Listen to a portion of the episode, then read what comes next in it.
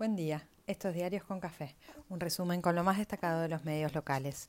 Hoy es viernes 16 de septiembre y los diarios de esta mañana se reparten entre los ecos de la superinflación en las tasas y un poco más. La reaparición de Cristina y el procesamiento de la pareja atacante. China y Rusia tuvieron cita, mientras Federer se empieza a despedir. Reapareció Cristina, rodeada de curas villeros, agradeciendo a Dios y a la Virgen, emocionada al extremo y con mil subtextos que se multiplican al infinito. Alertó sobre la ruptura del consenso democrático, el riesgo de las palabras de odio que preceden a la violencia física. Volvió a llamar al diálogo entre los partidarios democráticos y pareció hacerle un guiño claro al radicalismo al recordar los ataques que sufrió Irigoyen y la oscuridad que sobrevino después. Aún sin en el país, ya se veía la intolerancia con los proyectos nacionales y populares. Clarín avisa que Macri no acepta el convite y Alberto piensa parecido. También es título su frase sobre lo que la conmueve, no ser presidenta, que ya lo fue, sino buscar solucionar los problemas para que la gente viva mejor. Lo primero, déjatela para cortar. Lo segundo, sigue tan complejo como siempre, o un poco más. En la causa por el intento de magnicidio a la vicepresidenta procesaron a Sabac Montiel y a Brenda Uliarte por tentativa de homicidio calificado. En el fallo, la jueza Capuchetti presenta parte de la declaración de Cristina en la causa, donde confirma que se enteró de lo ocurrido viendo televisión. Desafectaron al soldado del ejército que había participado de la reunión virtual de Revolución Federal y agredía a Máximo Kirchner. Como aporte al debate general, sirve leer una brillante crónica en la revista Anfibia donde entrevistan a miembros de esta nueva agrupación antes del ataque a Cristina. Una radiografía tan compleja como necesaria para buscar salidas. Clarín impacta diciendo que el gobierno trata de vincular a Revolución Federal con el ataque y la vinculación es obvia. En Brasil, Lula también lamentó el nivel de violencia que domina la campaña electoral que ya está en su tramo final. En un nuevo capítulo de la interna de la oposición, Rodríguez Larreta se mostró rodeado de 150 dirigentes del interior del país y lo enmarcó en un plan obvio de prepararse para gobernar. Después del gesto de Patricia con Ritondo y los ruidos entre el jefe de gobierno y el expresidente, todos los interpretan como una escalada en una guerra que se anuncia hace rato y no termina de estallar en su plenitud. Como respuesta a la suba de la inflación, el Banco Central elevó la tasa de interés por novena vez en el año y la puso en 75%. El gobierno y los gremios docentes acordaron subir 82% del salario inicial desde diciembre. Se reglamentó lo sabido.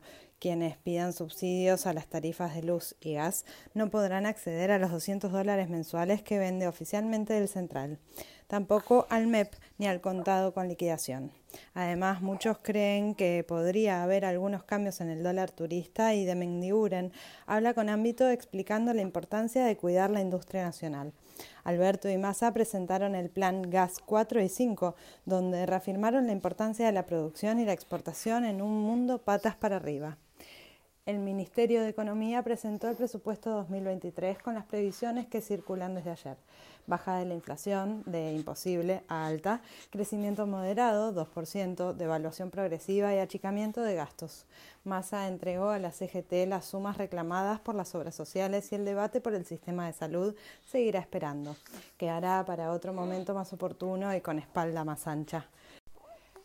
Cavalieri retuvo el poder en el Sindicato de Comercio y encara su décimo mandato seguido. Por su parte, Guado de Pedro ultima detalles de su viaje a Estados Unidos con los gobernadores del Norte Grande.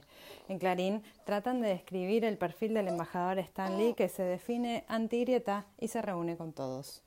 En diputados, entre acusaciones cruzadas y mil responsabilidades compartidas, acordaron comenzar a debatir la próxima semana la ley de humedales. Al fin, por su parte, intendentes santafesinos encabezados por el rosarino Hapkin reclamaron en el obelisco el cese de las quemas en el Delta.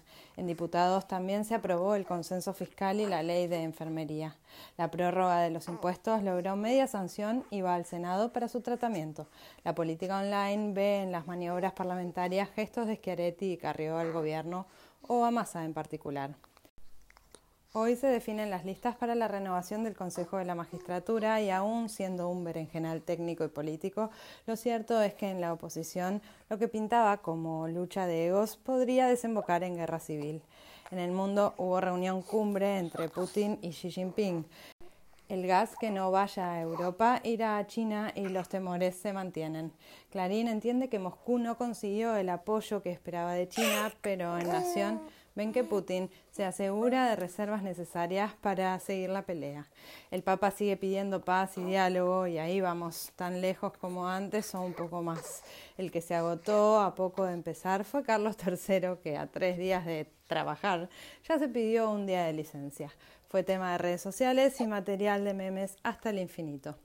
Completa el deporte, Atlético Tucumán volvió a empatar y no pudo recuperar la cima de la liga local. Gimnasia venció a Arsenal y es el nuevo líder. Por la Copa Argentina, Independiente sigue de racha y le ganó a Vélez 2 a 0. En el tenis hubo conmoción con la despedida de Roger Federer de los torneos profesionales. Scaloni oficializó la lista para los amistosos de Estados Unidos con Messi asegurado. Demos gracias al Señor. Así encaramos el último día de la semana con un fin de semana que promete buen tiempo y clima amable.